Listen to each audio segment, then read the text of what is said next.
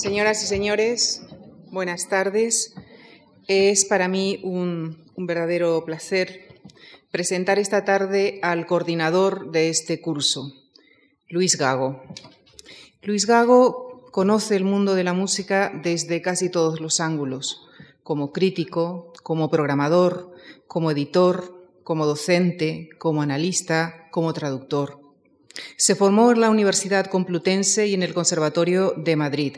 Ha sido subdirector y jefe de programas de Radio 2, de Radio Nacional de España, miembro del grupo de expertos de música seria de la Unión Europea de Radiodifusión, editor del Teatro Real, coordinador de la Orquesta Sinfónica de Radio Televisión Española, director de la colección de música de Alianza Editorial y crítico musical del periódico El País. Ha realizado programas de radio para la BBC y es autor de numerosos artículos, monografías y notas al programa, muchas de ellas de nuestra programación musical. Como traductor ha traducido un gran número de libros, el último ha sido El ruido eterno. Es autor además de las traducciones de numerosos libretos de óperas, entre ellos Lulú de Berg, y también de oratorios. Ha dado clases en la Academia de Estudios Orquestales de la Fundación Barenboim Said de Sevilla.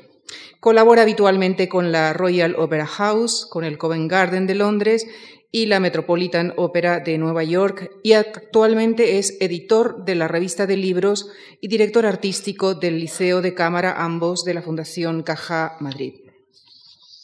Quisiera agradecer muy sinceramente a Luis Gago porque, además de las conferencias de esta tarde, como dije al principio, ha colaborado en la coordinación de este curso. Somos conscientes de que nuestra petición de ayuda coincidió con una época llena de ocupaciones y preocupaciones para Luis, pero sin embargo él nos dio todo su apoyo profesional, eh, pero no solamente su apoyo profesional, puso como, en todo lo que hace su entusiasmo, su cariño, que es, por supuesto, plenamente correspondido por los que trabajamos en esta fundación. Eh, señoras y señores, les dejo con Luis Gago y con su Vosek de Berg. Gracias. Muchas gracias, Lucía. Muchas gracias, Lucía. Para mí también es un gusto volver siempre aquí. Es de esos sitios donde te tratan tan bien que es un placer volver. Y no es una frase hecha, sino que es verdad. Esta Fundación Juan March desde hace muchísimos años me ha acogido en diversas facetas, tocando el violín cuando era muy joven, presentando conciertos didácticos cuando era menos joven y ahora que ya he entrado en una edad más propia de conferenciante, pues como conferenciante. Eh, es muy difícil hablar de Bocek, se lo tengo que confesar. Ah, comentaba ahora algunas de las personas que vuelven a tener la amabilidad de acompañarnos, que han estado en la conferencia o charla que hemos dado a las seis, que Botsek es una ópera al tiempo muy sencilla y muy compleja. Si la explicamos en cuanto que ópera sencilla, en cinco minutos acabamos y nos vamos todos a la calle, porque es muy fácil de explicar, como verán más tarde. Si explicamos su faceta compleja, su construcción, entonces podríamos estarnos días y días y días y días, y Botzek ha dado lugar a muchísimos libros y muchísimos estudios sobre ella, porque es una ópera que dentro de su aparente sencillez es una ópera muy breve, es una ópera en tres actos, cada acto viene a durar más o menos media hora, con lo cual en hora y media la cosa ha terminado. Eh, hay poquísimo texto, es decir, el libreto es muy, muy, muy conciso, las escenas son muy breves, con lo cual es una ópera que pasa en un suspiro, pero que deja una hondísima huella en aquel que la escucha, o mucho mejor, el que la escucha y la ve.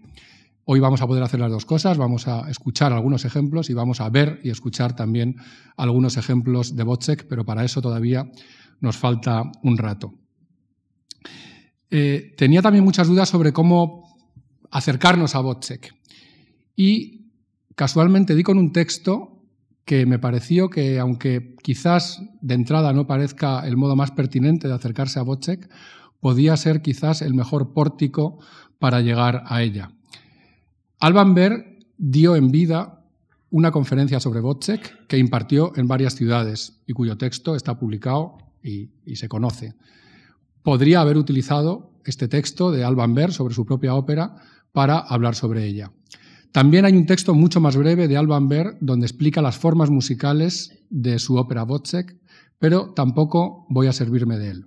En cambio, en esta primera parte de la conferencia voy a servirme de un texto que creo que va a ser para todos ustedes desconocido, no se ha traducido nunca al castellano, no se ha publicado y en cambio creo que es la mejor vía para acercarnos a Wozzeck. Es un texto que sigue siendo plenamente actual, plenamente pertinente y además es cederle también la palabra a Berg, pero a un Berg no conferenciante, sino a un Berg polemista, por así decirlo, y a un Berg defensor de su causa.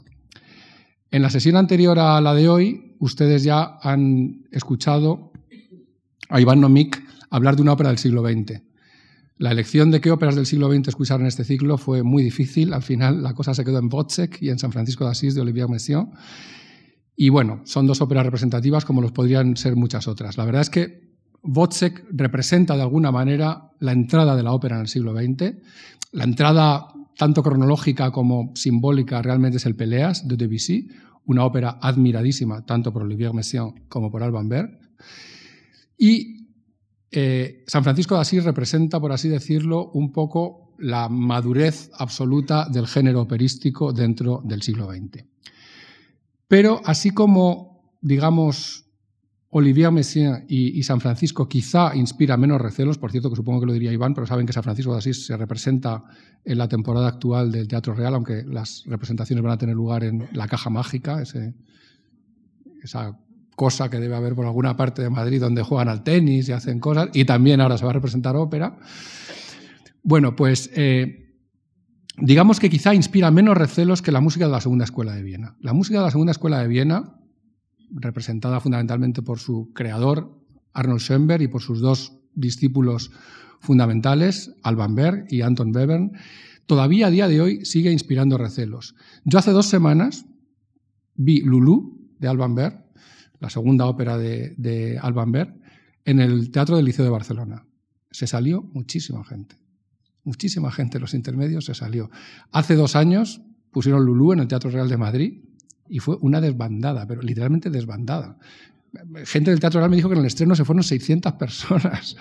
O sea, que es una cosa incomprensible. O sea, una, una, obra de 1935 y que 70 años más de 70 años después todavía siga provocando que la gente se salga. O sea, hay algo que tiene la música de la, de la Segunda Escuela de Viena que todavía sigue produciendo un extraño rechazo en, los oyentes o en los espectadores de ópera. Y este texto que les propongo seguir, espero que no les canse, salió publicado en esta revista. Esta revista, como ven, tiene un curioso nombre, porque su nombre es un número y ese número es el 23. ¿Por qué el 23? Esta es la primera pregunta que habría que plantearse.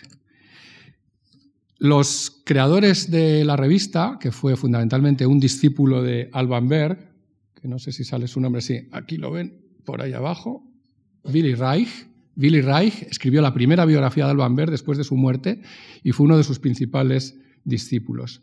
Bien, pues Billy Reich fue el creador de esta revista.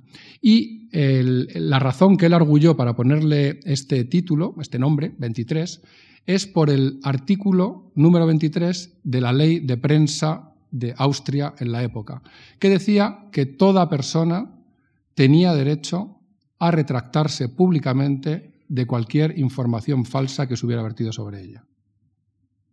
Esta revista, por supuesto, también surgió en la estela de la más famosa revista austriaca del primer tercio de siglo, que es Die Fackel, la antorcha, de Karl Kraus, que editaba y escribía él en solitario prácticamente. A partir de un determinado momento en solitario completamente y al principio prácticamente también. Bueno, pues Die 23 eh, pretendía ser para el mundo de la música lo que Die Fackel era para Viena y para la cultura vienesa, porque Karl Kraus era el ídolo absoluto de todos los intelectuales austriacos, entre ellos, por supuesto, Alban Berg, que lo idolatró como a pocas personas había idolatrado en el mundo. Pero hay otro motivo por el que quizás esta revista se llamó 23. Billy Reich, que era discípulo de Alban Berg, sabía que para Alban Berg el número 23 revestía una especial significación. Casi podríamos decir que Alban Berg estaba realmente obsesionado con el número 23. Pensaba que toda su vida, todo su destino, todo su ser estaba ligado al número 23. Les voy a leer un fragmento de una carta que le escribió Alban Berg a Arnold Schoenberg, a su maestro, el 10 de junio de 1915. Ya no estudiaba con él, había empezado a estudiar con él en 1904 y ya tenían una relación estrechísima, pero ya no eran maestro y discípulo, aunque yo creo que Berg se consideró un discípulo de Schoenberg durante toda su vida. Le escribe Alban Berg. Dice, me mantengo inamovible en mi firme creencia en este destino. Podría escribir un libro sobre el tema. Pero más interesante aún es el hecho de que siempre mi destino va acompañado de un número fatídico. En alemán, Verhängnisvolle. Hay un número que reviste una gran importancia para mí, el número 23. Sin entrar en detalles de los numerosos hechos de mi vida que han coincidido con este número, voy a indicarles solo algunos de los ejemplos del pasado reciente. Recibí su primer telegrama el 4 del 6, es decir, seis días antes de que le escribe esta carta, y entonces pone ver entre paréntesis 46, 46, igual a 23 por 2. El telegrama contenía el número Berlín-Südende, la dirección desde la cual le escribía Schoenberg, 46, otra vez 2 por 23, y el número del telegrama llevaba 12 barra 11, y escribe Schoenberg, 12 más 11, 23. Dice, el segundo telegrama contenía los números 24 barra 23 y fue enviado a las 11.50 de la mañana. Y pone a continuación 11.50 igual a 50 por 23. Es decir, Berg, y aunque es gracioso también, pero a la vez es un motivo serio sobre el que pensar, estaba completamente convencido de que el número 23 era el número que gobernaba su vida. Y como estaba convencido que era el número que gobernaba su vida y Berg era un compositor, toda su música está llena del número 23. Y ustedes me dirán, ¿y cómo es posible que la música pueda estar llena del número 23? Pues puede serlo de muchas maneras. Les voy a poner un ejemplo de la última composición completada, porque la última composición inconclusa es la ópera Lulú. La última composición completada por Alban Berg es su concierto para violín, el que lleva el subtítulo A la memoria de un ángel, porque está escrito a la memoria de Manon Gropius, la hija de Alma Mahler y Walter Gropius. No sé si ustedes desde ahí lo podrán ver, pero esta indicación, que también es la misma que hay ahí arriba, negra con puntillo igual a 69, 23 por 3. Pero miren lo siguiente, esta es la segunda parte, el concierto para el está escrito en dos partes, esta es la segunda parte, que a su vez está dividida en dos secciones. Miren el final. ¿Cuántos compases tiene esta parte? 230. 23 por 10. Es decir, había muchas maneras en las que Berg podía plasmar su obsesión por el número 23, escribiendo 230 compases, escribiendo ritmos que fueran 2 contra 3, de muchas maneras. Alban Berg tuvo un enamoramiento brutal, creo que es el adjetivo que mejor lo define, de otra mujer que no era su esposa, Helena, en 1925. Era la hermana de Franz Berfel, que fue el tercer marido de Alma Mahler después de Walter Gropius. Bueno, Hannah Fuchs Robetin, que es como se llamaba por su nombre de casada, porque estaba casada como Berg, eh, Berg le asignó el número 10 a ella, quizá como el número de la perfección. Y en ese año que la conoció, compuso la suite lírica, una obra para cuarteto de cuerda extraordinaria. Bueno, pues la suite lírica está plagada por todas partes, por todas partes, del 23 y del 10. Porque él lo que quería era unir en esa música los destinos de los dos amantes, Alban Berg y, y, Hannah Fuchs. Y entonces el 23 y el 10 aparecen absolutamente por todas partes en esa obra.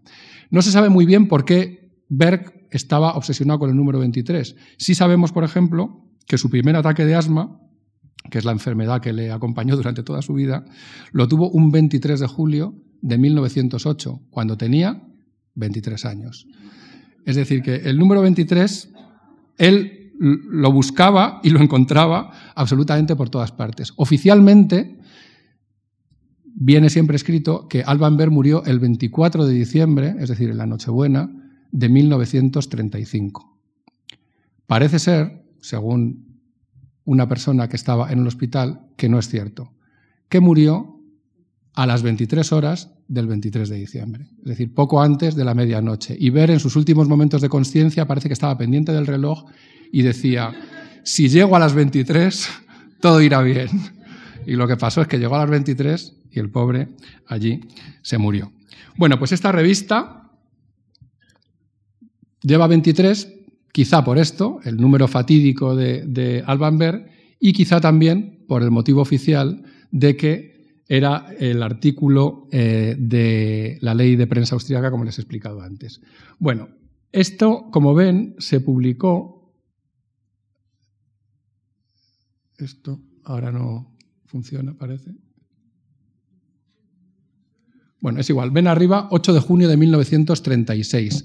Es decir, se publicó ya muerto Alban Berg, porque él murió en diciembre de 1936. Ah, sí, ahora, perdona, Lucía, ya funciona, ya funciona. Ahí lo ven, 8 de junio del 36. Eh, con, Berg, que ya había muerto. El número anterior, de 23, de esta revista, fue, fue precisamente un número monográfico dedicado a Alban Berg in memoriam, donde se, pudieron, donde se incluyeron, por ejemplo, los discursos fúnebres que pronunciaron el propio Willy Reich o Ernst Krenek, el compositor austriaco, después de la muerte de, de Alban Berg. Y en esa pequeña introducción que ven ahí de Willy Reich, dice que esto es la transcripción de una entrevista que le hicieron a Alban Berg en la radio de Viena el 23 de abril de 1930. Ahí lo pone en la segunda línea. Es decir, esto es, la transcripción de una entrevista que le hicieron a Alban Berg en la radio austriaca. Y fue el propio Berg el que la, la transcribió, se la dio a Billy Reich y le dijo, públicalo. Luego la publicación se demoró y ya se publicó póstumamente después de la muerte del compositor. Curiosamente, el que lo entrevista, como ven aquí, no aparece con, su nombre, sino que aparece como oponente, o sea, como su adversario. O sea, oponente tiene realmente el, significado de oponente, de adversario en alemán. Y como van a ver, es una persona que realmente no le gusta la música de Alban Berg, y lo que hace a lo largo de la entrevista es intentar buscarle las cosquillas. está todo el rato provocándolo, provocándolo, y, lo que hace es que Berg se defiende. Entonces, lo interesante de este, de este texto, que se titula Was ist atonal, es decir, qué es la atonalidad o qué es el atonalismo, que es la música que caracteriza a Wozzeck, es decir, Wozzeck está compuesto por una música que podríamos calificar de atonal, aunque ya veremos ahora lo que Berg tiene que decir sobre el tema, pues lo que hace el, periodista o adversario es preguntarle a Berg sobre su música. Hay que decir que esta entrevista viene muy al pelo porque Wozzeck, que se había estrenado en 1925 en Berlín, se estrenó el 30 de marzo de 1930 en Viena. Decir, Wozzeck no llega a Viena, la ciudad natal de Alban Berg y donde él residía, hasta cinco años después de haberse estrenado en la Staatsoper de Berlín. Con lo cual hay que entender que esta entrevista, que tiene lugar tres semanas después, la música que Berg tiene en la cabeza, evidentemente, es Wozzeck, que es la que se acaba de estrenar en su ciudad. Entonces, si me lo permiten, voy a ir leyendo, comentando e ilustrando todo a la vez, este texto muy, muy poco conocido y que a mí me conste nunca traducido. Empieza el oponente. Bueno, mi estimado señor Berg, empecemos.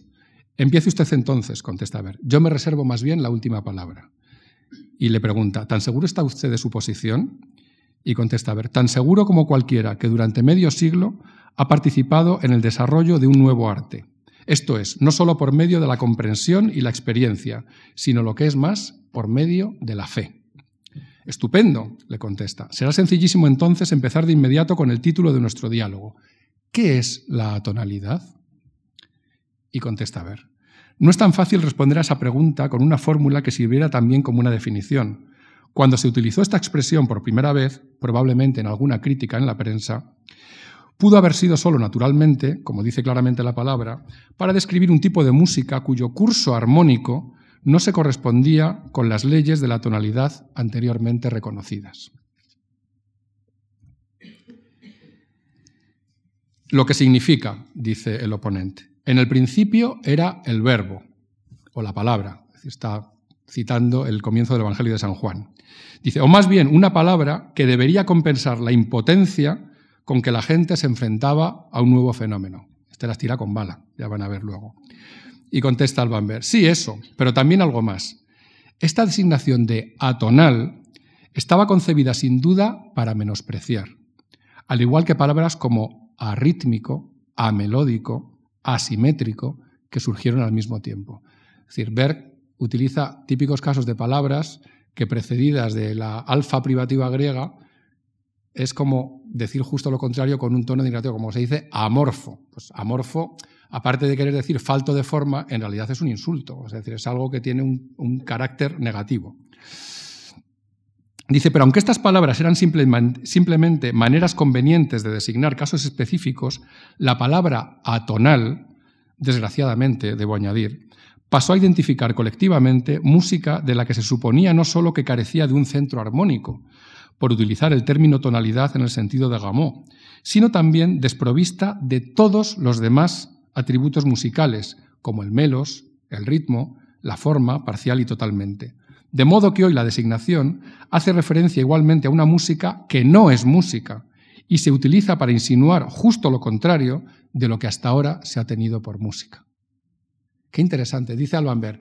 Atonal simplemente quiere decir que no se rige por las leyes de la armonía convencionales, pero que hay de la melodía, del ritmo, de la forma. Por ir simplemente en otra dirección armónica, ¿está renunciando a todos los demás componentes de la música? Y le contesta al oponente, dice, vaya, un reproche. Dice, y admito que es justo, pero dígame, señor Ver, ¿no existe de hecho tal distinción? Y la negación de una relación con una tónica en concreto no da lugar, de hecho, al colapso de todo el edificio de la música. La tónica, en la música tonal, es, digamos, el polo de atracción fundamental de la música, es decir, lo que nuestro oído está siempre intentando escuchar, el, el, lugar de reposo, el centro de atracción, allá hacia donde la música se dirige. Si eliminamos esa tónica, entonces la música carece de direccionalidad, parece que no se dirige a ninguna parte y nuestro oído se siente perdido. ¿Por qué? Porque nuestro oído no espera nada, no tiene expectativas, mientras que la música tonal se caracteriza precisamente por estar generando constantemente expectativas de llegar a una meta, de llegar a un punto determinado. Y le contesta Berg a esta pregunta sobre si no se colapsa todo el edificio de la música. Dice, antes de contestar a eso, me gustaría decir esto otro. A pesar de que esta música, identificada como atonal, no pueda, armónicamente hablando, ponerse en relación con un sistema armónico de tonalidades mayores y menores, aún así había música antes de que ese sistema surgiera a su vez. Es decir, Berg está diciendo que antes de que existiera la música tonal con la polaridad modo mayor, modo menor, tal y como la conocemos, que es la música que conocemos del barroco, del clasicismo, del romanticismo, dice, antes de esa música también había otra música que también tenía sus propias leyes. Y le dice el oponente, ¿y qué música tan hermosa e imaginativa? Y continúa a ver, de lo cual no se sigue que no pueda descubrirse, al menos considerando la escala cromática y las nuevas formas acórdicas que surgen de ella, en las composiciones atonales del último cuarto de siglo, un centro armónico, que no sería idéntico, naturalmente, a la antigua tónica, aun cuando esto no se lograra en forma de una teoría sistemática. Ah, esta duda me parece injustificada, le dice su adversario. Tanto mejor, responde Berg, pero al margen de esto, hoy nos encontramos también muy lejos de aquello. Tenemos ya en la actualidad, en la composición con doce tonos que se relacionan únicamente unos con otros, esto entrecomillado, que Schoenberg ha sido el primero en practicar, un sistema que no le va a la zaga en nada en punto a la organización y el control del material respecto al viejo orden armónico. Es decir, Berg está defendiendo el sistema que ha creado Arnold Schoenberg, su maestro, y el otro está intentando encontrar agujeros por los que colarse para demostrarle que aquello no acaba de ser música de verdad y continúa la conversación y le pregunta, ¿se refiere a las llamadas series dodecafónicas? ¿No va a decirnos nada más sobre ellas en relación con lo que estamos hablando? Y contesta, a ver, ahora no, nos llevaría demasiado lejos. Vamos a concentrarnos en esta noción de atonalidad. De acuerdo, contesta el oponente. Pero no ha respondido a mi pregunta de si no existe realmente una distinción como la que se encuentra implícita en la palabra entre la música anterior y la actual, y si el hecho de renunciar a una nota central, a una tónica, no ha desestabilizado realmente toda la estructura de la música. Él insiste. Y contesta Alban Berg. Ahora que estamos de acuerdo en que la negación de la tonalidad mayor y menor no comporta necesariamente la anarquía armónica, sino, como le ha dicho antes, otro orden armónico diferente, puedo responder a esa pregunta mucho más fácilmente. A pesar de que ciertas posibilidades armónicas se pierdan por el abandono de los modos mayor y menor, sí que siguen permaneciendo todos los demás elementos que exigimos en una música auténtica y genuina. ¿Cuáles, por ejemplo? le pregunta. No pueden decirse tan rápidamente, y me gustaría profundizar en esto en más detalle. De hecho, tengo que hacerlo así, porque el aspecto clave es mostrar que esta idea de atonalidad, que originalmente se relacionaba exclusivamente con el aspecto armónico, ha pasado ahora, como ya se ha dicho, a convertirse en una expresión colectiva para referirse a música que es una no música. Y le pregunta, ¿no música? Esa expresión me parece demasiado fuerte y tampoco la he oído antes. Creo que lo que más le preocupa a los adversarios de la música atonal es resaltar la antítesis implícita con respecto a la conocida como música hermosa. Schönen, lo ven ahí arriba en la cuarta línea. Y contesta Berg, así es como lo interpreta por lo que yo he dicho. En cualquier caso, este término colectivo atonalidad está concebido para rechazar todo lo que hasta ahora ha constituido el contenido de la música ya he mencionado palabras como arrítmico, amelódico, asimétrico, y podía seguir con una docena de expresiones despectivas de la música moderna, como cacofonía y música artificiosa, que ya se han medio olvidado, o algunas más recientes, como música lineal, constructivismo, la nueva objetividad, la Neue Sachlichkeit, politonalidad, música de máquinas, etc. Estos términos, que pueden quizás aplicarse adecuadamente en ejemplos individuales especiales, han quedado todos subsumidos en uno para transmitir hoy el concepto ilusorio de una música atonal, al que se aferran con gran determinación todos aquellos que no admiten justificación alguna para esta música, con la finalidad de negar con esta única palabra a la nueva música todo lo que, como hemos dicho, ha constituido hasta ahora la música, y con ello negarle por completo su derecho a existir. Usted adopta una visión demasiado sombría, señor Berg.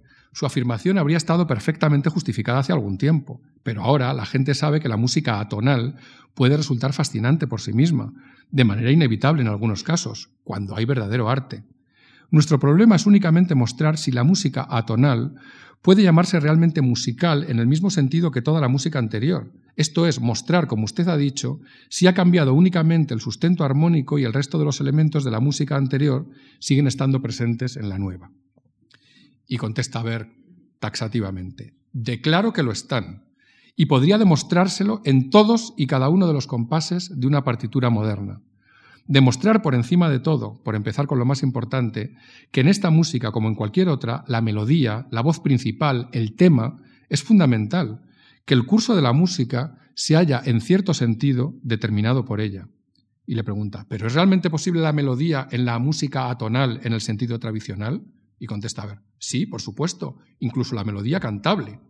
Bueno, en lo que respecta a la canción, señor Berg, la música atonal sigue seguramente un camino nuevo. Hay ciertamente algo en ella que no se ha escuchado nunca antes. Casi me gustaría decir que se trata de algo momentáneamente desconcertante. Y contesta, a ver, solo, e insiste en la misma idea, solo en lo que atañe a la armonía. En eso estamos de acuerdo, pero constituye un gran error considerar que esta nueva línea melódica está tomando un camino enteramente nuevo, como usted afirma, en comparación con las características habituales del procedimiento melódico, o incluso como algo nunca oído anteriormente y desconcertante. Tampoco esto es cierto dicho de una línea vocal, a pesar de que se caracterice por lo que alguien describió recientemente como intervalos de un cromatismo instrumental, distorsionados, angulosos, amplios, ni es cierto, por tanto, que se despreocupe por completo de las necesidades de la voz humana. Yo no he dicho nada de eso, pero no puedo dejar de sentir que la melodía vocal y la melodía en general no parecen haber sido tratadas nunca antes de un modo semejante. A eso es justamente a lo que me opongo, le contesta Berg. Mantengo, por el contrario, que la melodía vocal, incluso tal y como se describe o se, o se caricaturiza en estos términos, ha existido siempre, especialmente en la música alemana. Y mantengo además que esta música conocida como atonal, al menos tal y como ha surgido en Viena, se ha ajustado también a este respecto, naturalmente, a las obras maestras de la música alemana y no, con todo el debido respeto, a la ópera belcantista italiana. La melodía que está unida a la armonía rica en progresiones, que es casi la misma cosa que ser audaz, puede naturalmente, siempre que uno no comprenda las implicaciones armónicas, parecer distorsionada, que es también en no menor medida el caso de un estilo de escritura absolutamente cromático y para el que existen cientos de ejemplos en Wagner, como sin duda ustedes escucharían hace algunos días cuando Gabriel Menéndez Torrellas les habló del Tristán y Solda de Wagner. Pero tomemos en cambio una melodía de Schubert, de la famosa canción Letzte Hoffnung, Última Esperanza, una de las canciones del Winterreise, el viaje de invierno. ¿Es esto lo bastante distorsionado para usted? O de la siguiente frase, apenas comprensible sin la base armónica de la canción Wasserflut, y cita en concreto los compases 11 y 12. Wasserflut es la sexta canción del viaje de invierno. Los compases 11 y 12 a los que se refiere Alban Berg son estos dos de aquí. Es decir, Alban Berg lo que está diciendo es una idea fundamental para entender la segunda escuela de Viena. Y es que la segunda escuela de Viena no rompe con nada. La segunda escuela de Viena lo que hace es heredar todo el legado anterior de la música alemana. Y lo que dice, si usted me está comparando con la ópera belcantista italiana, efectivamente nosotros no tenemos nada que ver. Nosotros lo que somos herederos es de la gran escuela alemana. Y no me hable usted de que las líneas vocales que nosotros escribimos son distorsionadas, porque mire usted lo que escribía Franz Schubert. Y como a estas alturas ya ustedes están sin duda cansados de escucharme, vamos a escuchar no música de Alban Berg, sino el principio de esta canción de Schubert, que les he puesto el texto en alemán aquí a la izquierda y el texto en la traducción a la derecha. Fíjense sobre todo en esa parte a la que se refiere.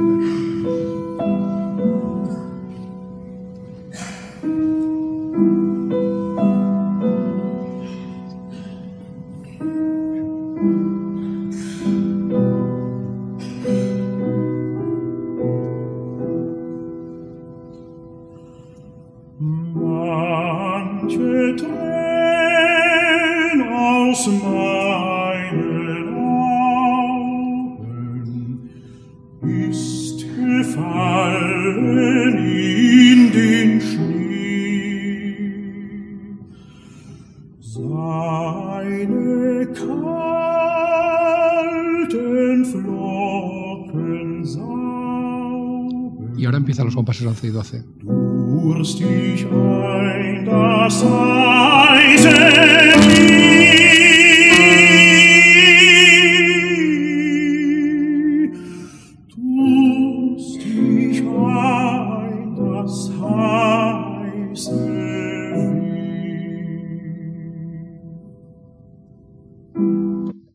etcétera. Es decir, Ver está diciendo, nosotros venimos de ahí, mire esa línea vocal, esa línea vocal no es ni más angulosa ni con saltos más amplios, o sea, la nuestra no, es más angulosa ni con saltos más amplios de lo que ya estaba haciendo Schubert en 1827 cuando estaba componiendo El viaje de invierno. Y aún dice otro ejemplo, que es ya el, el, último párrafo que tenemos ahí. Y por seguir con Schubert, ese melodista por antonomasia, ¿qué me dice de su tratamiento de la voz en la canción de A Stürmische Morgen, La mañana de tormenta? Compases 4 al 8. Si han ustedes visto la película La pianista de Michael Haneke, esta es la canción que están ensayando durante la película varias veces un cantante con el pianista, pues la canción que están ensayando es justamente Justin Michel Morgan del Winterreise. Y pregunta Berg, ¿acaso no estamos ante típicos ejemplos de una línea vocal ampliamente irregular? ¿Y no es esto un ejemplo de saltos amplios? Y se refiere de nuevo a unos compases en concreto de esta canción. En este caso se refiere a los compases 15 al 18, que son estos que están por aquí por el centro, como ven, llenos de saltos para arriba y para abajo. Bueno, como eh, esta es una canción que dura 45 segundos, no tiene ningún sentido escucharla incompleta y la vamos a escuchar completa.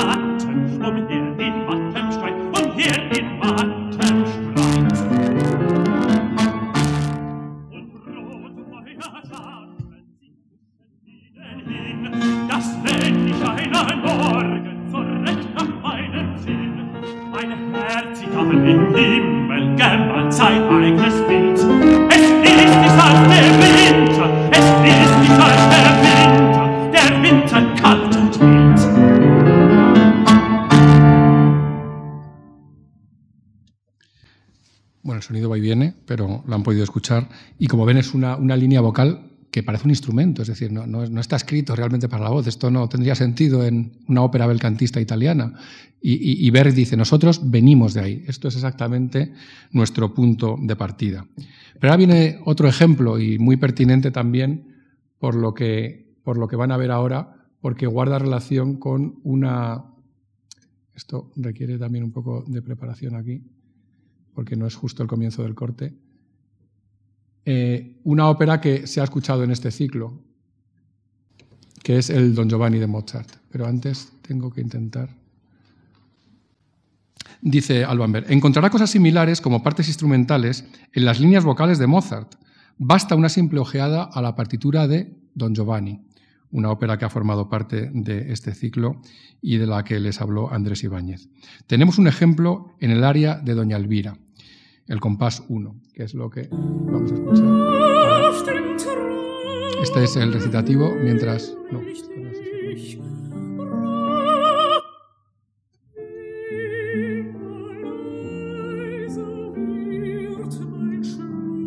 Esto es un fallo. Este es el recitativo. Hay Esta es una música que escucharemos un poco más adelante. Eh, este es el recitativo del área de Doña Elvira, Mitradí, que es un área que no aparece en la versión de Praga, sino que aparece en la, en la, en la versión de Viena, cuando Don Giovanni se estrenó en Viena después de haberse estrenado en Praga. Eh, Mozart compuso arias adicionales y una de ellas es este aria de Doña Elvira, donde aparece este aria Mitradi, donde también Alban Berg cree ver un antecedente claro en estos grandes saltos y en esta escritura instrumental para la voz al estilo vocal compositivo que utilizaron los músicos de la Segunda Escuela de Viena. Vamos a intentar pasarlo un poquito más adelante. Por aquí va a empezar ya.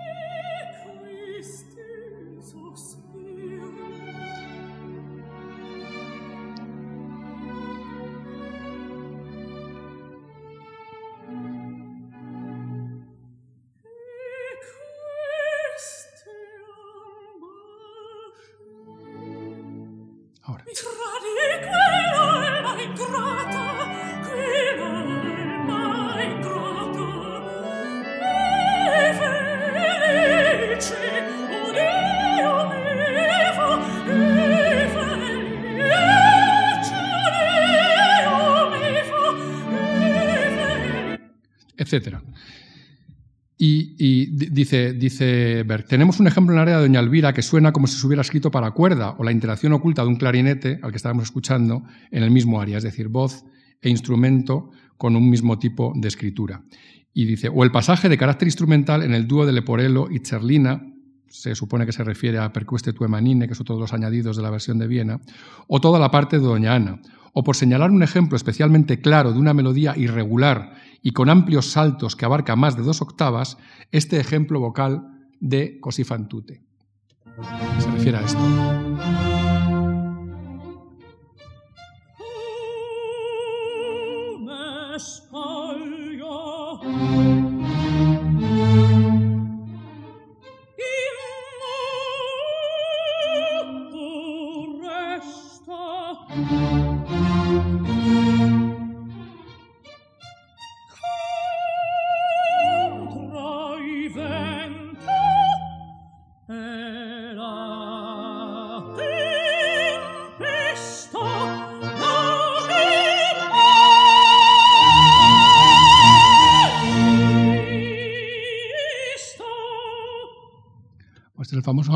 Scoglio de Fiordiligi, cuando dice que su fidelidad es como, un, como una roca, luego se ve que era como una pavesa, pero ella se pensaba en este momento de la ópera que su fidelidad estaba a prueba de bomba, luego se demuestra que no era así.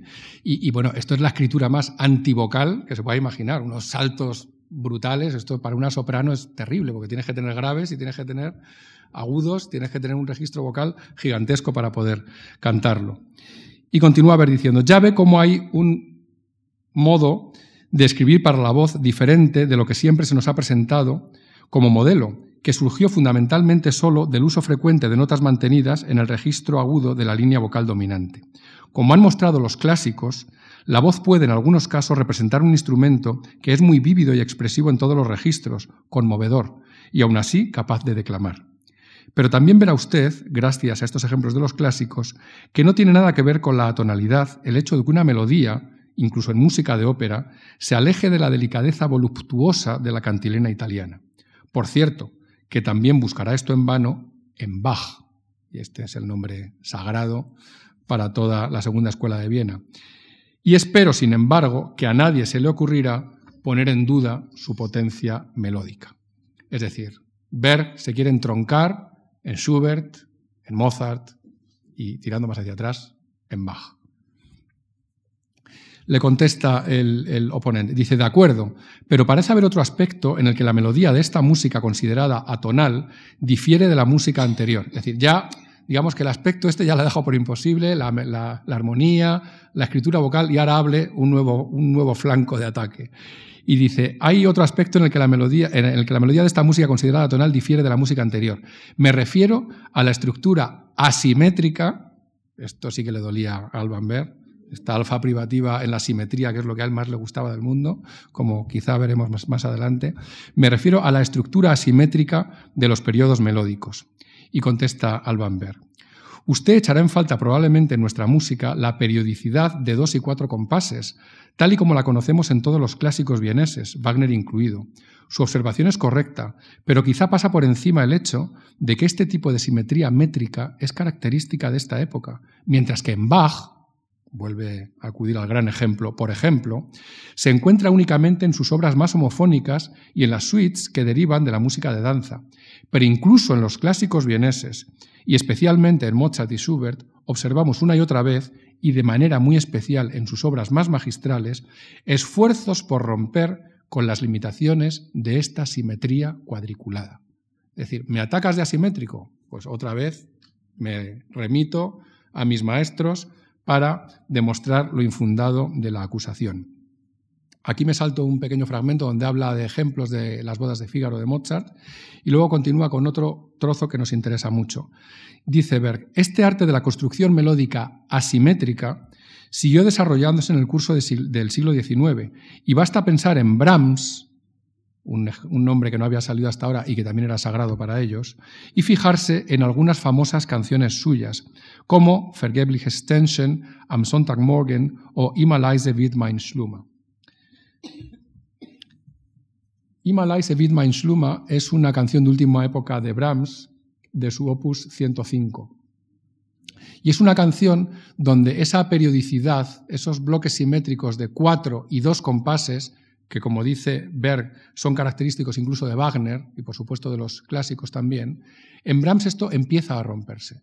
Ha habido durante este mes en la Fundación March un ciclo sobre Brahms y Schoenberg, con lo cual esto es muy pertinente decirlo en el día de hoy, porque Berg va a hacer afirmaciones sobre la música de Brahms que haría 17 años después su maestro Arnold Schoenberg en su famosa conferencia Brahms the Progressive, Brahms el progresista que ha sido el título también del ciclo que se ha hecho en estos cuatro conciertos en el mes de noviembre en la Fundación March, aunando los, los, nombres de Brahms y Schoenberg. Bueno, pues ustedes si se fijan, esto, eh, la primera frase, que es lo que vamos a escuchar, vamos a escuchar la primera estrofa, está escrita como bloques de 3 más 3 más 2 más 2.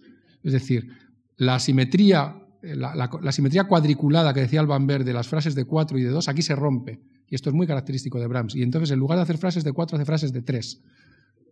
Lo van a escuchar con claridad cuando lo escuchen.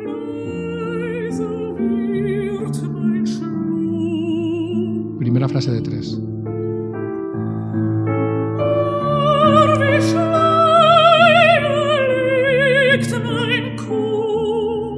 Aquí el segundo bloque de tres y ahora empiezan dos bloques de dos.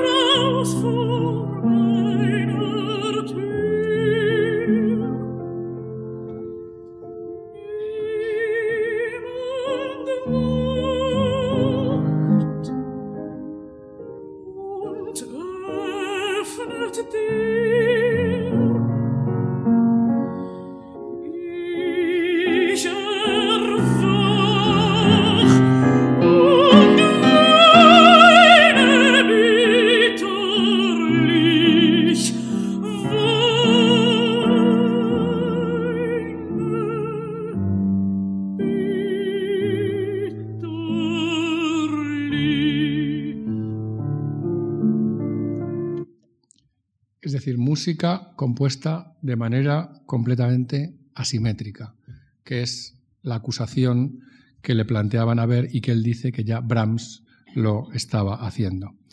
Ver, y mientras que en Wagner y sus seguidores predomina el periodo de cuatro compases, se aferran a este componente del estilo anteriores en favor de otras innovaciones, fundamentalmente en el terreno armónico, incluso en esta época existe una tendencia muy clara a renunciar a la forma de dos y cuatro compases, hay una línea directa que arranca de Mozart y pasa por Schubert y Brahms para llegar a Reger y Schoenberg. Una línea ininterrumpida, lo que ellos querían.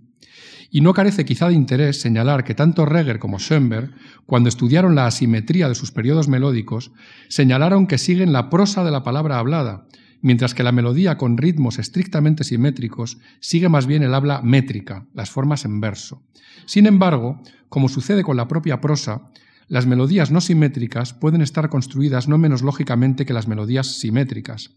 También ellas tienen sus semicadencias y sus cadencias perfectas, sus silencios y sus clímax, sus cesuras y puentes, sus momentos introductorios y conclusivos, que, debido a su carácter direccional, pueden compararse con modulaciones y cadencias. Reconocer todo esto es sentir en ellas melodías en el sentido más genuino del término. Berg dice, nosotros también construimos melodías. Eh, tienen como sustento una armonía tonal, pero son melodías. Son asimétricas, pero son melodías. No nos acusen de no escribir melodías porque sí que las escribimos. Y le, insiste su oponente, dice, y estas melodías se pueden tener incluso por hermosas. Y dice Alba, esto lo dice con, retintín. Y, contesta Alba pone, eso es, pero continuemos. Esta libertad de construcción melódica se ve acompañada naturalmente de libertad en la organización rítmica. Aquí llegamos a otro punto. El hecho de que el ritmo de esta música haya experimentado un proceso de relajación, digamos que por medio de la contracción, extensión, superposición de valores, desplazamiento de las partes fuertes, como vemos especialmente en Brahms, no significa que se prescinda de las leyes del ritmo. Y el término arrítmico de nuevo la alfa privativa, para este tratamiento, que en fin de cuentas representa justamente otro refinamiento de los medios del artista, es simplemente tan estúpido como amelódico. Este tratamiento rítmico está particularmente condicionado también por la multilinealidad de la nueva música.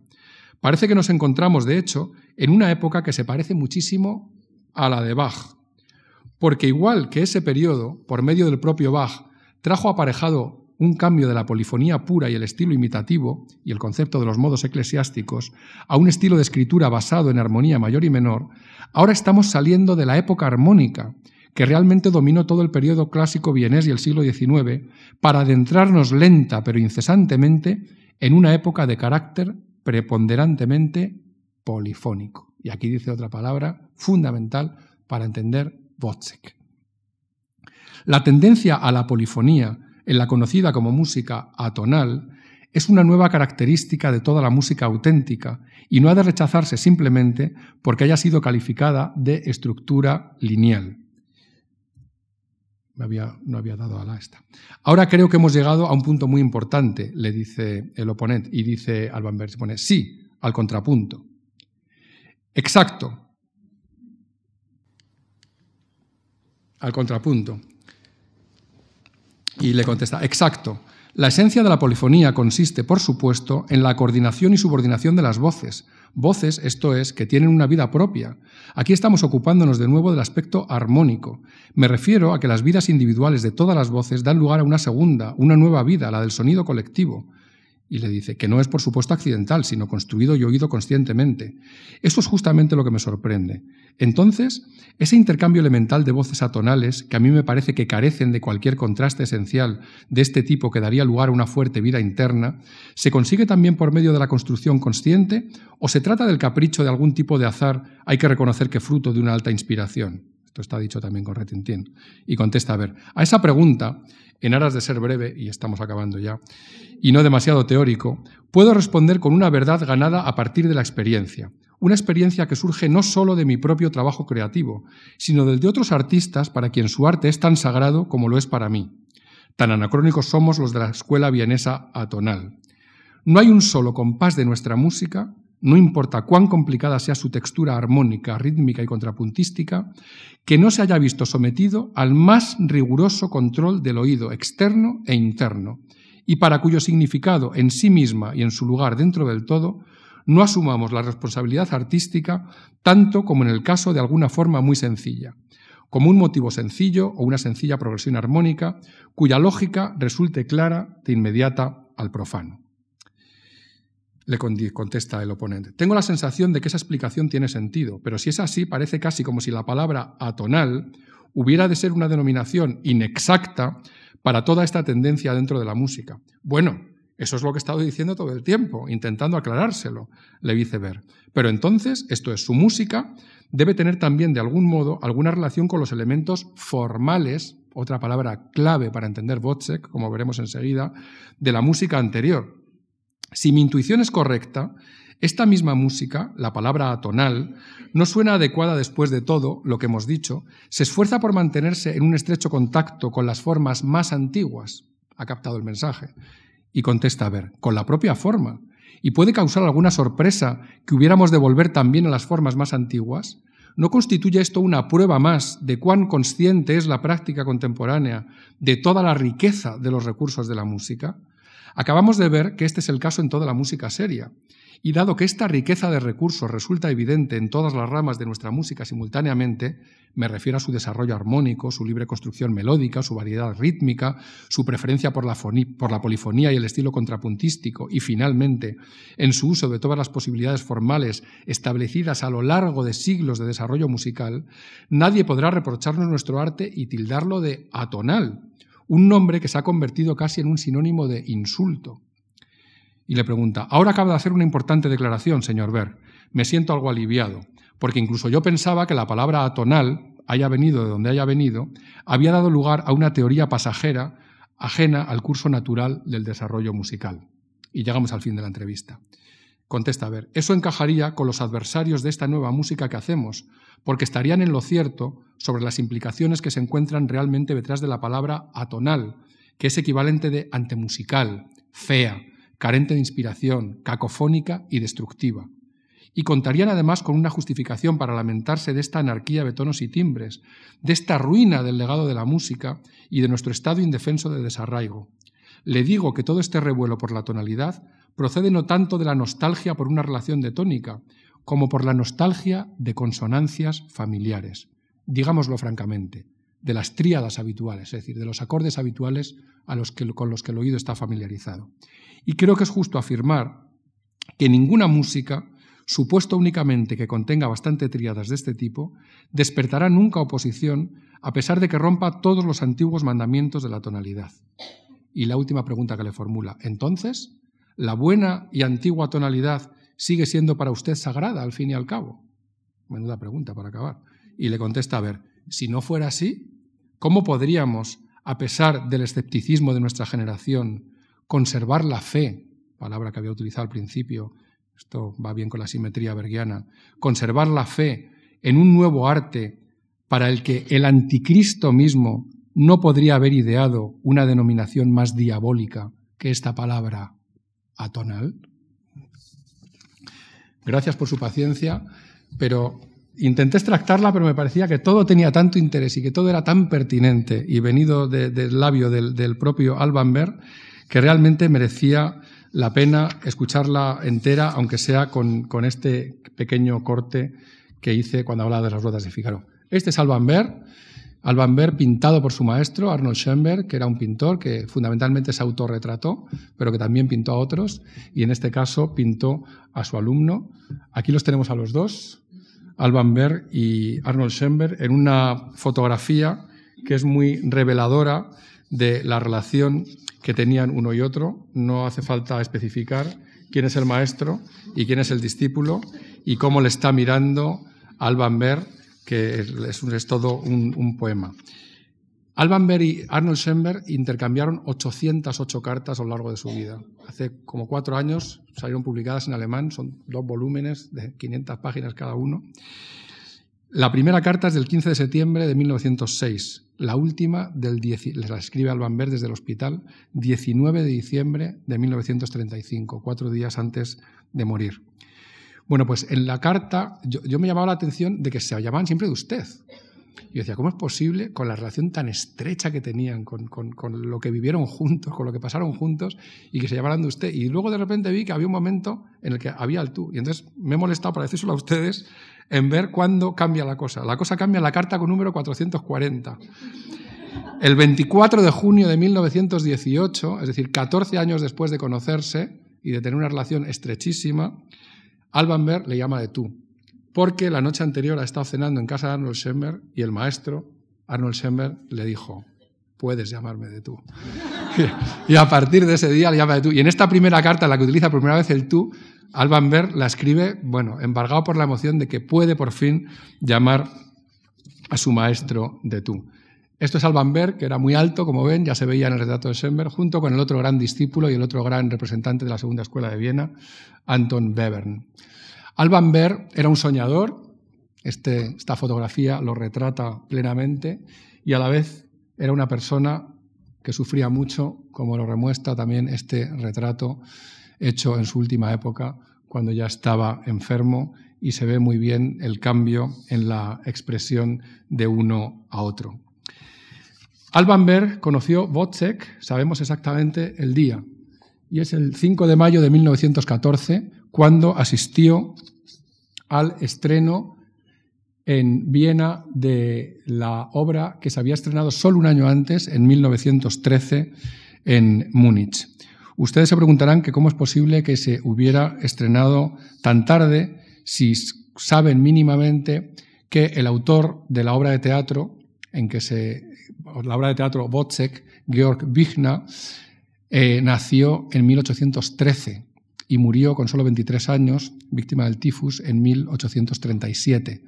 Es decir, que desde que muere Vigna hasta que se estrena su obra pasan muchísimos, muchísimos años, muchísimas décadas.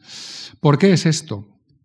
Pues bien, esto es porque eh, en vida solo publicó eh, una obra, que es su otra obra de teatro, que es La muerte de Danton.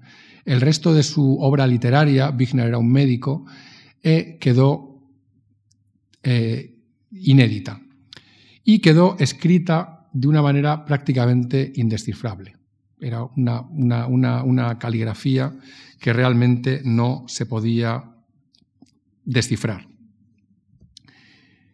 A, a le marcó profundamente, a, a, le marcó profundamente Wozzeck. Esto es un, fragmento de una carta que le escribió a Webern, con el que le veíamos una foto anteriormente, el 19 de agosto de 1918.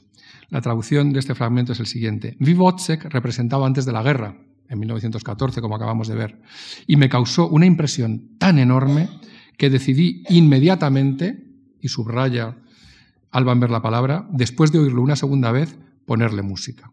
Es decir, Alban Berg ve Wozzeck y le pone música inmediatamente. Hay que pensar cuándo ve Alban Wozzeck en Viena, en 1914. ¿Qué pasa en 1914? Empieza la Primera Guerra Mundial. ¿Qué le sucede a Alban Berg? Que tiene que ir a filas y que tiene que alistarse. El protagonista de Wozzeck es un soldado.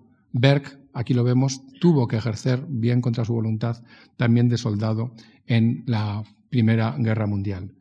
Este es Georg Wichner, el autor de la obra de teatro Wozzeck, y esto es una página de esa caligrafía imposible de entender, que además está llena de abreviaturas, está llena de el dialecto de la zona de, de de Hesse, con lo cual era prácticamente imposible descifrar nada de lo que allí estaba escrito. Él mismo hizo dibujos, esto es un dibujo de dos personajes, el, el capitán y el doctor, el médico, que son dos de los personajes claves de esta obra.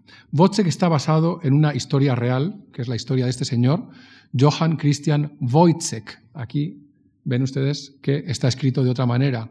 Está escrito con una Y y no una y no con dos Z como hemos visto antes. Este hombre, que había sido soldado también y que había sido eh, barbero, como vemos que lo es que en la primera escena de la ópera, eh, asesinó a su amante y fue arrestado inmediatamente y fue sometido a un examen médico para determinar si estaba loco, si tenía, estaba en posesión de, sus, de su raciocinio cuando cometió el crimen o no era dueño de sus actos.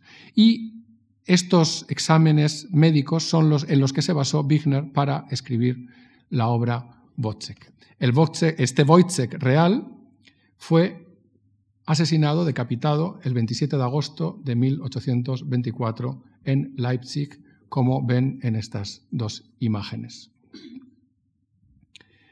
Esto es la primera vez que se editaron las obras completas de Georg Wigner. Y si se fijan, fueron en el año 1879, es decir, muchas décadas después de que se hubiera eh, muerto su autor. Y en esta edición todavía aparecía citada el nombre de esta obra de teatro con el nombre que utilizó Berg en su ópera, es decir, Wozzeck, con doble Z. Y lo que vemos aquí, en cambio, es esta misma edición, que fue la que utilizó Alban Berg, y si se fijan ahí arriba, ven cómo Berg corrigió la edición y sustituyó la Z por la Y, a pesar de lo cual luego decidió mantener el nombre. Por eso se produce esa disparidad, que ven aquí muy bien, entre la obra de teatro, aquí tenemos una edición moderna, Wojciech con YZ, de la ópera Wojciech con doble Z, porque el primer editor de la obra, en esa caligrafía y en esa jungla incomprensible de caracteres, leyó mal el nombre y lo, convirtió en Wojciech, pero luego ediciones posteriores corrigieron esa Z, la sustituyeron por la Y, pero ver que ya había conocido la obra con la doble Z, al final decidió mantener la doble Z.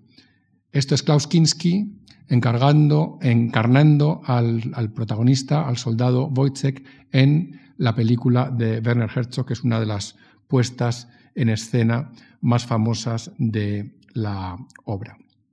Bueno, creo que es un momento ya para ver una escena de Botzek, en concreto va a ser eh, la escena del primer acto en el que eh, primero hay una marcha militar donde Marie, la concubina, habría que decir, porque viven juntos sin estar casados y tienen un hijo, que es motivo de chanza del capitán en la primera escena de la ópera, la concubina de, de, de Marie, ve desfilar a los soldados y entre ellos ve al tambor mayor. El tambor mayor va a ser el que desencadene toda la tragedia de la ópera, ya que tiene una relación con Maggie que Wozzeck descubre y el ataque de celos es lo que provoca que eh, al final la asesine. Bueno, vamos a ver esta escena de, de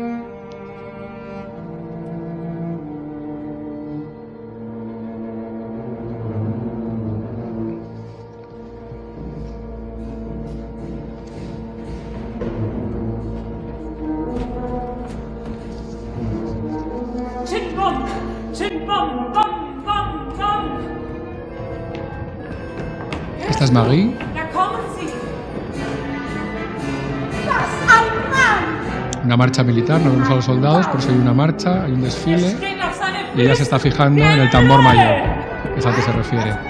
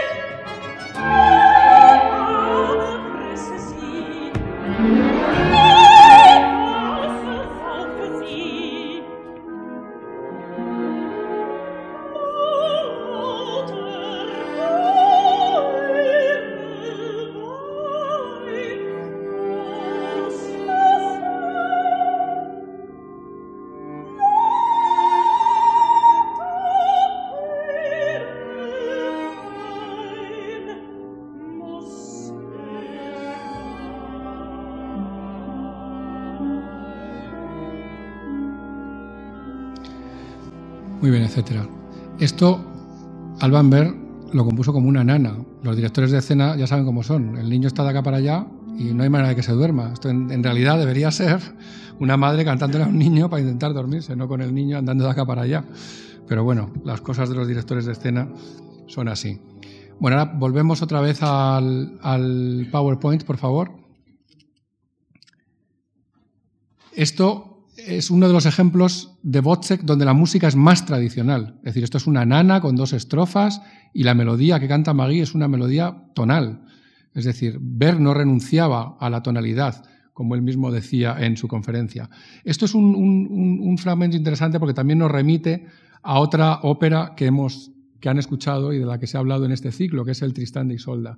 De hecho, si algo recordaba esta Nana de Magui era a Wagner, realmente está, entronca muy fuertemente en la tradición wagneriana. Bueno, en unos apuntes de Alban Berg, cuando estaba componiendo la ópera, vemos cómo se estaba planteando escribir otra escena de la ópera, la escena en la que están Andrés y Wozzeck en el campo, en el estilo del coro de marineros del acto primero de Tristán.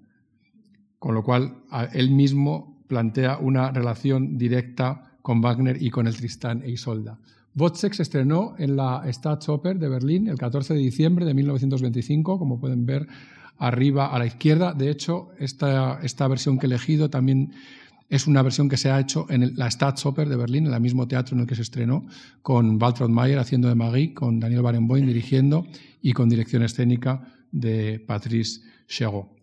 Y aquí tenemos, esto es un agradecimiento de Helene Berg a la Staatsoper a los 30 años del estreno de la ópera, pero este es el punto interesante y el que guarda relación con la conferencia que hemos escuchado al principio.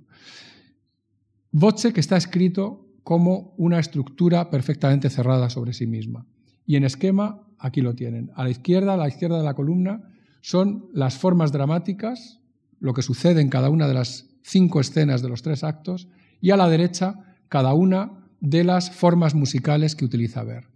Entonces es sorprendente, quizás, para el que no lo sepa, una ópera atonal y de 1900, estrenada en 1925, que utilice en su comienzo las formas de una suite barroca, como ven a la derecha.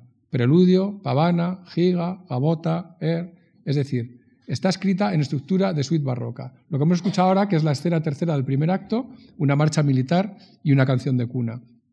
Lo que vamos a escuchar a continuación, una pasacaglia y así, etcétera, etcétera. El acto segundo está escrito como una sinfonía en cinco movimientos. El primer acto eran cinco retratos de, de otros tantos personajes de la ópera, el capitán, Andrés, Magui, el médico y el tambor mayor, todos en relación con Wozzeck. El segundo acto como una sinfonía en cinco movimientos, y ya ven ahí, por ejemplo, la segunda, la primera, una forma sonata, la forma sonata que la creó Haydn y que desarrollaron Mozart y Beethoven, pues esa primera escena está escrita en forma sonata. Por eso en la entrevista decía Alban Berg que ellos habían tomado todas las formas musicales del pasado, del pasado germánico. Una fantasía y fuga, esto es más propio de Bach que de una ópera del siglo XX, un largo, un scherzo y un rondo. Y el tercer acto, donde se desarrolla la catástrofe, donde se produce el crimen, está escrito en forma de seis invenciones. Seis invenciones, una invención sobre un tema, a su vez como una serie de variaciones y otra fuga, la polifonía y el contrapunto de los que hablaba tanto Alban Berg en la entrevista, una invención sobre una nota, que si nos da tiempo escucharemos, que es el momento del crimen, cuando Wozzeck mata a Marie, una invención sobre un ritmo que se repite constantemente, una invención sobre un acorde de seis notas, una invención sobre una tonalidad, que parece que es una contradictio in terminis con respecto a una ópera tonal. Pues bien, este momento, que es un momento grandioso de la ópera, que es un fragmento únicamente orquestal, está escrito en la tonalidad de re menor, es decir, un re menor como un castillo de grande. Ahí lo utiliza Alban Berg con el sentido de después de todo la, insensatez que ha habido a lo largo de toda la ópera, de repente, cuando ya se produce el crimen, hay un momento en el que el oyente, de repente, escucha música tonal y reflexiona sobre todo lo que se ha oído anteriormente. Y a continuación, y para acabar la ópera, un brevísimo epílogo donde se ve al hijo de Magui, este niño que hemos visto aquí, que ya han muerto tanto su madre como su padre, eh, como una invención sobre una figuración constante de corchea. Es decir, en ese momento está sonando una corchea constantemente, constantemente, constantemente. Es decir, como ven, una estructura perfectamente trabada, perfectamente cerrada y recurriendo a formas tradicionales absolutamente clásicas. Esto es la versión que acabamos de escuchar.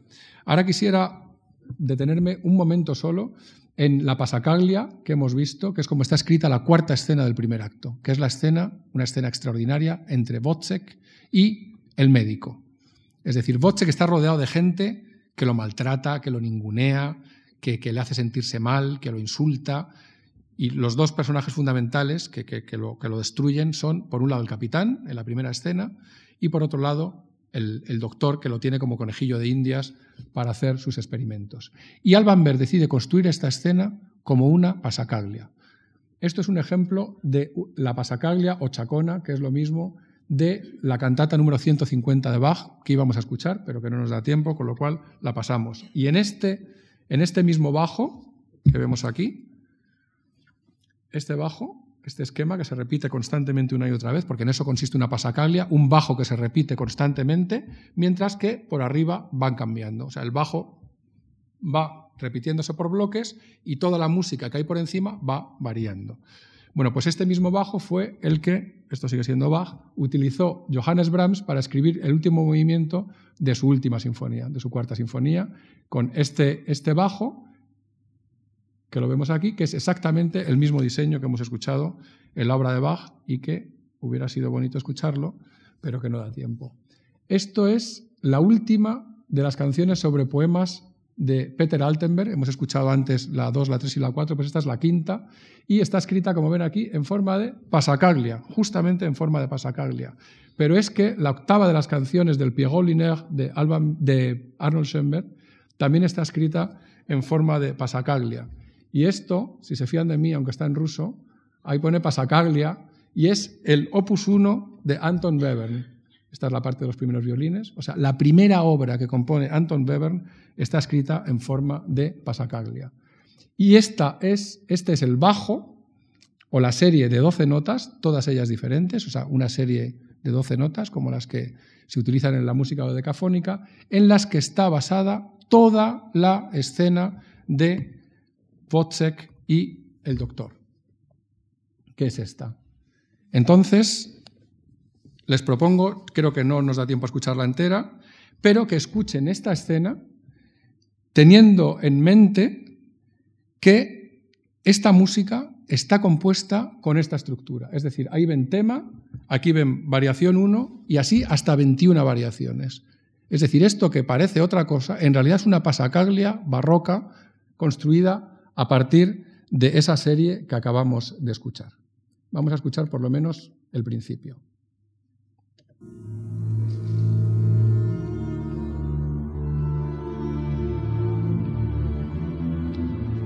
Esto es. Esto es, el interludio instrumental que decía antes. Esto sí. ahora van a oír un clarinete. Escuchen ahora.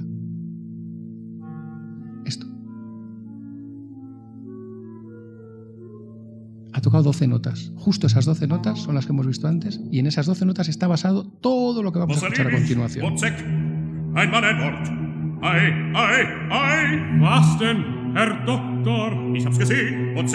Er hat wieder gehustet. Auf der Straße gehustet. Der bellt wie ein Hund. Gib ich ihm dafür alle Tage drei Groschen. Wozzeck, das ist schlecht. Die Welt ist schlecht, sehr schlecht. Aber. Herr Doktor, wenn einem die Natur... Die Natur kommt, die Natur kommt. Aberglaube, abscheulicher Aberglaube. Hab ich nicht nachgewiesen, dass das Werfell dem Willen unterworfen ist? Die Natur, Wozzeck, Der Mensch ist frei, in dem Menschen verklärt sich die Individualität zur Freiheit. Muss denn wissen, hat er schon seine Bohnen gegessen? Wozzeck, nichts als Bohnen, nichts als Hülsenfrüchte, merke sich's. Nächste Woche fangen wir dann mit Schöpfengleich an. Es gibt eine Revolution in der Wissenschaft. Eiweiß, Fette, Kohle, Hydrate. Und zwar Oxid, Anhyd, Anhydride. Aber er hat wieder gehustet.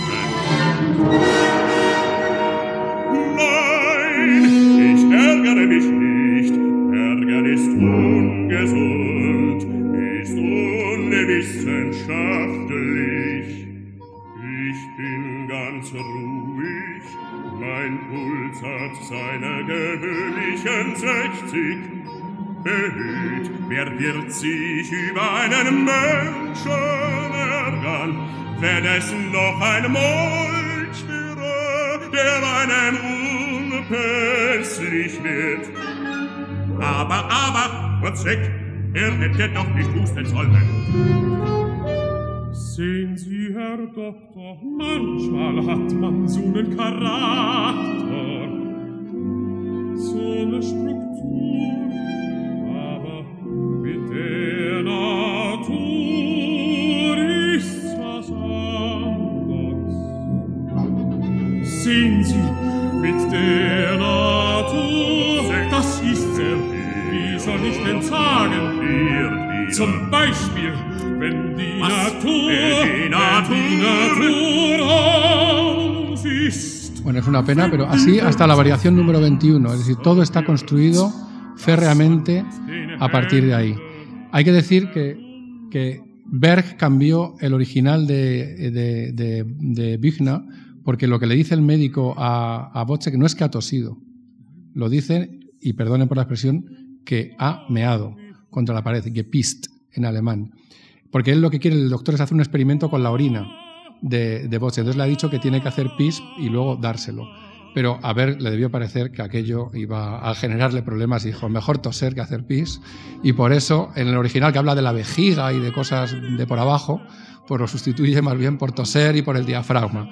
Y otra cosa muy curiosa, que no sé si se habrá fijado alguien que sepa alemán, es cómo se dirige el doctor a Wozzeck. O sea, Wozzeck le llama al doctor Sie, o sea, usted. Pero el doctor se dirige a Wozzeck como ea, él. O sea, no le llama ni tú ni usted le llama él. Y es porque esto era habitual, digamos, en la lengua alemana para dirigirse a alguien que se consideraba de rango inferior. Es decir, sobre todo en el ejército, y aquí el doctor claramente tiene una, graduación superior a la de Wozzeck, le llama a él como diciendo, yo estoy en un estado y tú estás en otro. Yo lo he traducido como tú, pero en realidad le está llamando él todo el rato, lo cual marca una distancia muy clara de dónde está uno y está otro. Wozzeck converge todo en el punto en el que Wozzeck, muerto de celos, mata a Magui. Y yo creo que esto lo tenemos que ver, es una escena muy breve y es esa invención sobre una sola nota y esa nota es un sí. Si queréis preparar por favor el segundo fragmento y con eso ya vamos a terminar.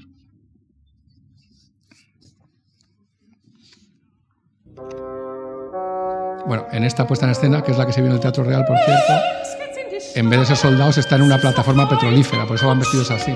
Lo digo para que no se asusten. Setz dich, mich was vor. Komm!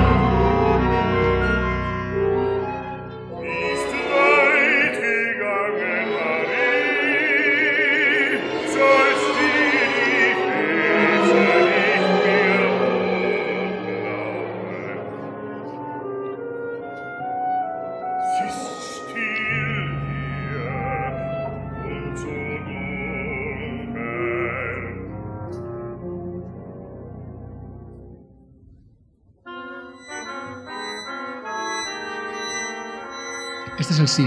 ¿Lo oyen ahí? el violín? Otra vez. La nota sonando una y otra vez. De ahí lo de invención sobre una sola nota.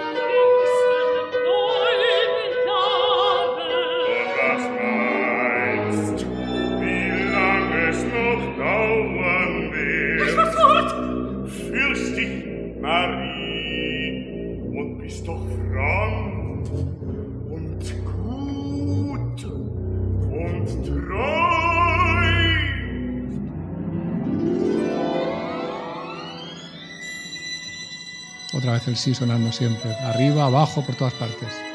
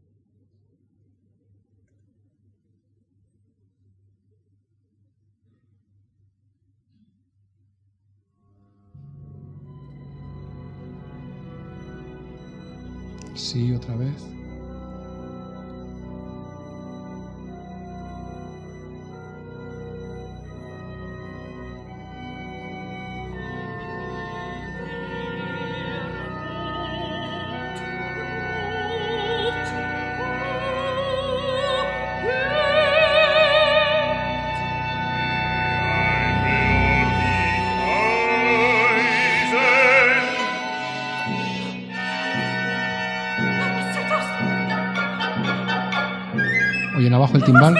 El sí. Sí.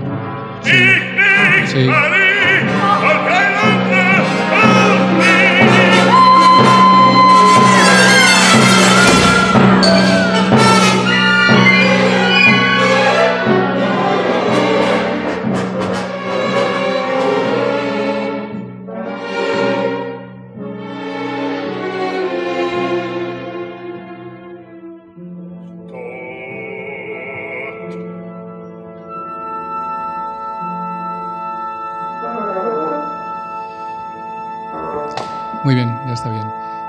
Después de esta escena, eh, va a la taberna a intentar olvidar lo que acaba de hacer.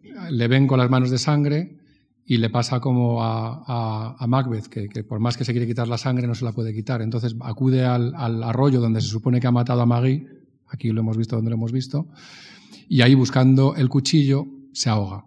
Se ahoga o se suicida, todo es muy ambiguo. Y ahí se produce un momento de paralelismo muy claro, porque justamente cuando se está ahogando pasan por ahí el doctor y el capitán, sus dos verdugos, casi habría que decir, que son los que le han arrojado a la locura y al, y al asesinato. Y entonces, la primera palabra que escuchamos en la ópera en la primera escena del primer acto es cuando el, capitán le dice a Wozzeck, langsam, Wozzeck, langsam, es decir, lento o despacio, Wozzeck, despacio, porque él está obsesionado con que las cosas hay que hacerlas despacio. Y cuando el doctor y el capitán están paseando y oyen el ruido de que, de que, de que se está ahogando, le dice el capitán al, al médico, dice, kommen Sie, kommen Sie schnell venga, venga rápido.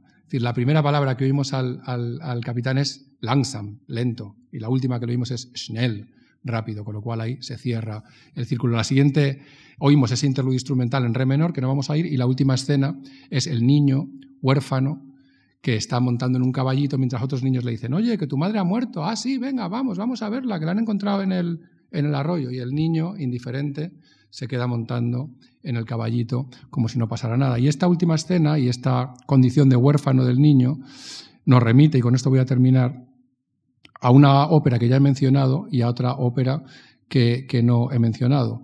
Una es Peleas y Melisande, la última escena de Peleas y Melisande, ha muerto Peleas a manos de Goló y el, el rey Arkel dice la última frase poco después de morir Melisande que dice, C'est autour de la pauvre petite.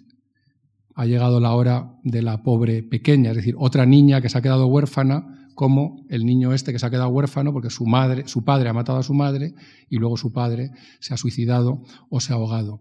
Y la otra ópera a la que nos remite este final es a Peter Grimes de Benjamin Britten, otra ópera que hubiera merecido con mucho estar en este ciclo de Benjamin Britten, porque el final de Peter Grimes si lo recuerdan, es cuando el capitán Bulstrode, después de que varios niños se le han muerto de sus aprendices y ya tiene a todo el pueblo en contra, porque Peter Grimes también es un hombre osco, huraño, un desclasado, un, rechazado de la sociedad, como lo es Wozzeck, él un pescador y Wozzeck un soldado, y le dice el capitán Bulstrode, tu situación es insostenible, coge tu barca, échate al tamar y ahógate. Es decir, muere también ahogado como muere Wozzeck, con lo cual es un final que estas dos grandes obras maestras de la ópera del siglo XX tienen en común. Yo ya no les voy a hablar más de Wozzeck, aunque podríamos, podría hablar mucho más y me gustaría hablar mucho más, pero no son horas de seguir hablando ni de escuchar más música de la que había previsto escuchar.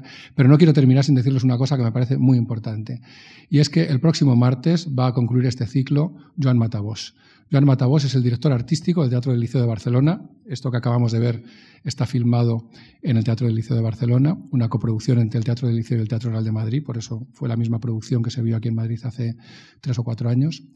Joan Matabós es una persona realmente excepcional. Es de esas personas que es la persona adecuada, en el puesto adecuado, en el momento adecuado. Si Joan Matabos entró en el Teatro del Liceo en una época muy difícil, saben que se incendió, había que sacarlo adelante, y está haciendo una tarea en el Teatro del Liceo verdaderamente admirable. Es a la vez el director de una red de teatros de ópera en Europa, una persona que sabe muchísimo de ópera. Él no le va a hablar, en cambio, de ninguna ópera en concreto, sino que les va a hablar de la situación de la ópera actual en el mundo, de cómo se pueden montar las óperas con los problemas de presupuesto que hay cada vez mayores y lo que nos espera. Son espectáculos carísimos, cómo se gestiona un teatro de ópera, cómo, qué futuro le espera a la ópera, qué futuro le espera a los nuevos títulos operísticos. que en un día fue una revolución y hoy siguen componiéndose óperas y son temas que son muy interesantes. Joan Matabos no se prodiga mucho, no le gusta estar bajo los focos, no le gusta ir de vedette, como le gusta a otros directores artísticos de teatros, como saben ustedes muy bien, a poco que lean la prensa. Él está en retaguardia siempre, haciendo un trabajo extraordinario, y yo les aconsejo vivamente que si no tienen nada mejor que hacer el martes que viene, a las siete y media, vengan a escucharle, yo le voy a venir a escuchar, y yo creo que merece mucho la pena complementar la visión que han tenido a lo largo del ciclo de estas siete óperas, desde el arranque del género con el Orfeo de Monteverdi hasta el San Francisco de Asís de Messiaen, viendo un poco los toros desde el otro lado de la barrera, es decir, desde una persona, un director artístico de un gran teatro de ópera, como es el Liceo de Barcelona, que tiene que programar ópera en tiempos como los que nos ha tocado vivir y cómo poder hacerlo. De modo que les emplazo, y lo digo de corazón, a escuchar a Joan Matagos el próximo martes y les agradezco muchísimo su presencia y su paciencia. Buenas tardes.